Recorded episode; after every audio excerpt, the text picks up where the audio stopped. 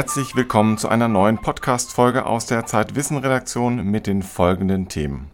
Jens Ülicke hat in Tokio den Gründer von Better Place getroffen, einer Firma, die mit ungewöhnlichen Elektroautos die Abhängigkeit vom Öl überwinden will.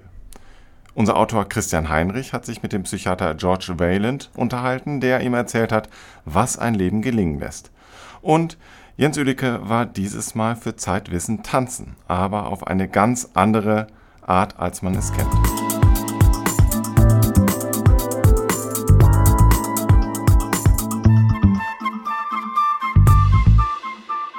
Über Elektroautos wird ja schon lange und viel geredet.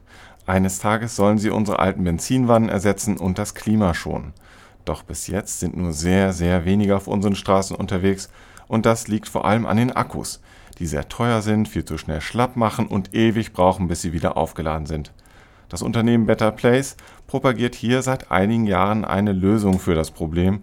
Es will Akkus verleihen und Wechselstationen aufbauen, an denen die Autofahrer auf langen Fahrten sich einen vollen Akku holen können. Mein Kollege Jens Ülicke war in Tokio dabei, als die erste Wechselstation eingeweiht wurde und er hat mit Better Place Chef Shai Agassi gesprochen. Ich glaube, morgen beginnt eine neue Ära. Es wird Elektroautos geben, denen der Sprit nie ausgeht. Bislang hatten wir Elektroautos, mit denen man eine Stunde fahren kann und die man dann sechs Stunden aufladen muss. Bald werden wir Elektroautos haben, mit denen man sechs Stunden fahren kann und deren Akku man in zwei Minuten austauschen kann. Das macht sie zu einer besseren Lösung als Benzinautos. In Tokio werden in den nächsten Monaten vier Elektrotaxis rund um die Uhr im Einsatz sein, um Passagiere von A nach B zu bringen und die Tauglichkeit von Agassis Konzept zu beweisen. Alle drei Stunden werden sie durch die erste Wechselstation fahren. Ein Roboterarm wird den leeren Akku vom Autoboden abschrauben und einen vollen anschrauben in weniger als einer Minute. Warum ausgerechnet Taxis? Warum Japan? They're the cars who go most. Taxis sind die Autos, die die weitesten Strecken zurücklegen. In Tokio sind es 300 Kilometer und mehr am Tag. Ein durchschnittliches Auto in Japan legt dagegen nur etwa 10 Kilometer am Tag zurück. Wenn wir eine Lösung für das größte Problem finden, zahlt sich das am meisten aus. Wir versuchen die Autos mit dem größten Benzinverbrauch zu ersetzen und damit die größten Verschmutzer zu stoppen. Zwei Prozent der Autos in Japan sind Taxis, aber sie verursachen 20 Prozent der CO2-Emissionen but they account for 20% of the emissions. Während der Testphase soll jedes der vier Taxis 30.000 Kilometer zurücklegen. Läuft alles reibungslos, soll Ende des Jahres bereits das erste landesweite Netz von Wechselstationen entstehen in Israel.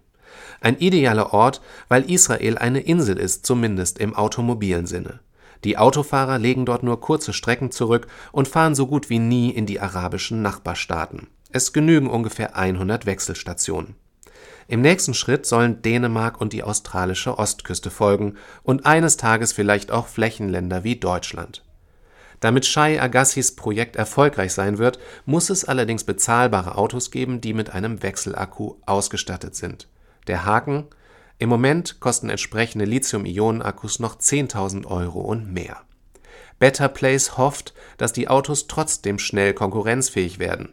Erstens durch staatliche Förderungen und zweitens durch ein Geschäftsmodell, das sich Agassi im Mobilfunk abgeschaut hat. Wir machen unseren Kunden ein einfaches Angebot. Wenn ihr bereit seid, einen Vertrag für sechs oder sieben Jahre zu unterschreiben und ein Stromabo bei uns abzuschließen, dann unterstützen wir euch beim Autokauf mit einem Scheck. Und wir versprechen euch, dass wir die Strompreise nicht erhöhen, wie es die Tankstellen ständig tun. Und wir sagen, wenn ihr eine Ölfirma findet, die euch denselben Deal anbietet, die den Preis nicht anhebt und euer Auto subventioniert, wenn ihr das Benzin bei ihr kauft, dann geht dahin. Aber das Angebot wird es an keiner Tankstelle geben. Mehr über die Firma Better Place und ihr besonderes Konzept können Sie im aktuellen Heft von Zeitwissen lesen.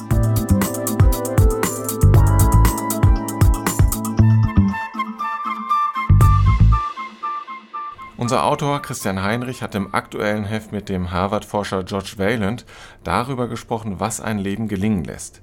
Wayland leitet eine Studie der Harvard-Universität, in der das Leben von mehr als 200 Menschen nun schon über 60 Jahre lang beobachtet wird. Christian, worauf kommt es nun an, damit ein Leben wirklich erfolgreich ist? Also natürlich hat er die ganzen Dinge gefunden, die man auch erwartet. Gesundheit, nicht rauchen, kein Alkohol, viel Sport. Aber das Besondere ist, bei so einer langen Studie und mit der Intensität, da kann man auch die weichen Faktoren untersuchen, die schwieriger zu erfassen sind.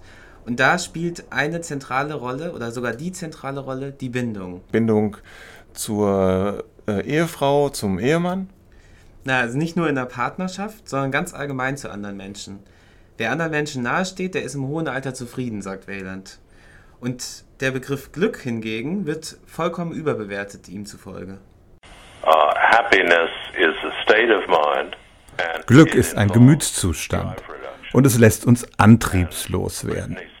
Britney Spears mag an einem Samstagabend zum Beispiel ein paar Stunden quietsch vergnügt sein, aber das Problem ist, wie sieht es am Sonntagmorgen aus? Erfolgreiches Altwerden hat absolut nichts mit solcher Antriebsminderung zu tun.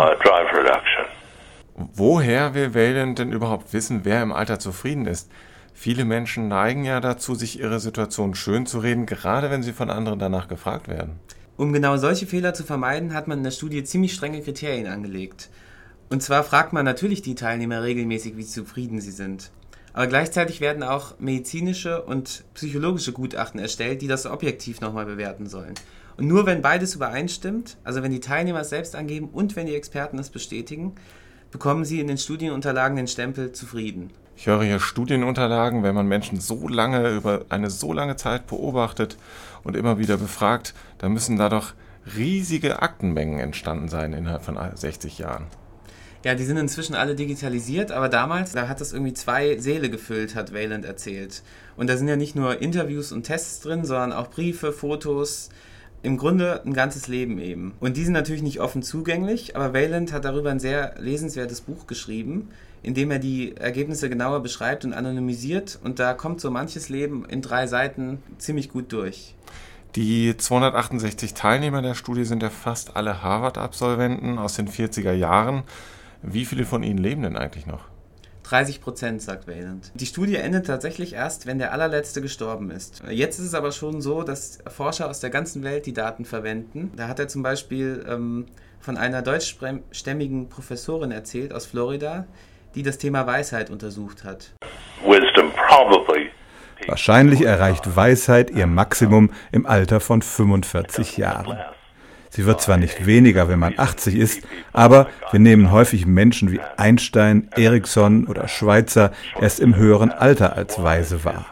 Dann haben sie weißes Haar und das passt besser zu unseren Vorstellungen, als wenn sie noch jünger sind. Obwohl sie vielleicht in jungen Jahren auch schon weise waren, wie zum Beispiel Martin Luther King oder Jesus. Anders ausgedrückt, Menschen in den 30ern und 40ern sind häufig schon so weise, wie sie auch später sein werden. Mit 45 also, das ist ja erst in sieben Jahren bei mir. Ob ich das dann überhaupt noch weiß? Ich werde dich daran erinnern, wenn es soweit ist. Mehr zur Studie von George Wayland erfahren Sie in der aktuellen Ausgabe von Zeitwissen.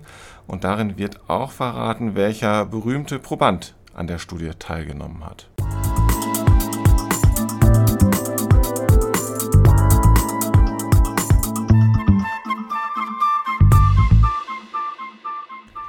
Jens, du warst heute tanzen für Zeitwissen. Ja, ich hatte die Gelegenheit, mit einer Girl-Combo äh, zu Lady Gaga Pokerface zu tanzen. Neues Hobby?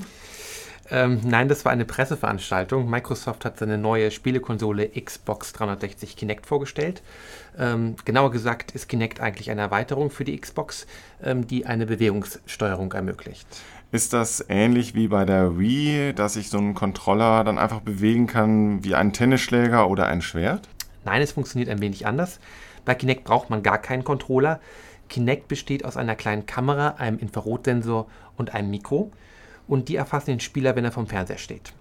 Zum Beispiel kann ich, wenn ich bowlen möchte, einfach ausholen und eine nicht vorhandene Kugel in Richtung der Kegel auf den Bildschirm werfen und wenn ich Glück habe, treffe ich. Oder beim Autorennen die Hände ausstrecken, als hätte ich ein Lenkrad in der Hand. Und das, ja, das funktioniert eigentlich erstaunlich gut. Und offenbar kann man auch tanzen. Ja, ähm, bei dem Spiel geht es darum, eben die Bewegungen dieser Mädchenkombo nachzuahmen. Das ist ungefähr äh, so wie in einem Fitnessstudio, wenn da jemand vortanzt und man hampelt da hinterher. Ah, du gehst also ins Fitnessstudio und hampelst rum. Äh, ich, das war nur ein Beispiel. Okay. Ähm, das Ganze zusammen mm, zu machen mit den Microsoft-Pressesprechern ist ähnlich amüsant wie im äh, Fitnessstudio. ähm, aber ich kann mir vorstellen, dass es auf einer Party eigentlich ganz gut funktionieren kann. Also das kann man auch mit mehreren spielen. Ja, die eigentliche Leistung von Microsoft ist äh, nicht die Hardware zusammenzuschrauben, habe ich schon gesagt. Das ist eine Kamera und ein Infrarotsensor und ein, ein Mikro. Nicht so spektakulär. Keine spektakuläre Hardware.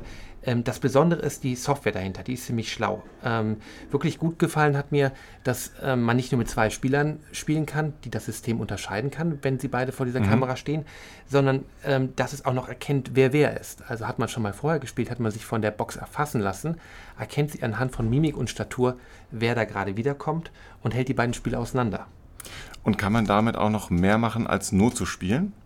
Die Microsoft-Forscher träumen davon, eines Tages auch zum Beispiel PowerPoint-Präsentationen damit steuern zu lassen. Stehst du also vor der Menge und fuchtelst wild in der Luft herum und deine ähm, Dias flutschen so ähm, vor, auf, dem, auf der Präsentation hin und her. Oder du kannst halt mit einer Bewegung äh, näher ranzoomen oder ähm, zurückgehen oder aber auch mal ein paar Folien wegschmeißen, wenn die Zeit zu knapp wird. Ich kann mir nichts Schöneres vorstellen. Es bleibt nur noch die Frage, was kostet das und wann kann ich es denn bekommen? Wann kann ich es kaufen? Na, für Deutschland äh, soll die ähm, Xbox Kinect oder erstmal nur diese Kinect-Erweiterung noch vor dem Weihnachtsgeschäft kommen und 149 Euro kosten, mhm. wenn man denn schon eine Xbox hat. Ja. Das trifft, weltweit gibt es im Moment 45 Millionen Spieler, die so ein Ding haben. Wenn man das noch nicht hat und auch seine Wii wegschmeißen möchte, dann kann man 300 Euro dafür bezahlen, bekommt dann die Xbox in einer abgespeckten Variante ohne Festplatte, ähm, die Kinect-Erweiterung und ein paar Partyspiele dazu. Und kann mit einer Girls Combo tanzen. Und kann mit einer Girls Combo tanzen. Klasse.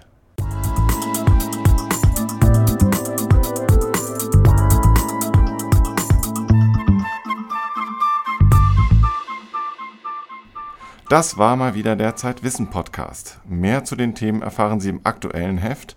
In der Titelgeschichte geht es um die tägliche Manipulation und wie wir die Tricks der anderen erkennen können.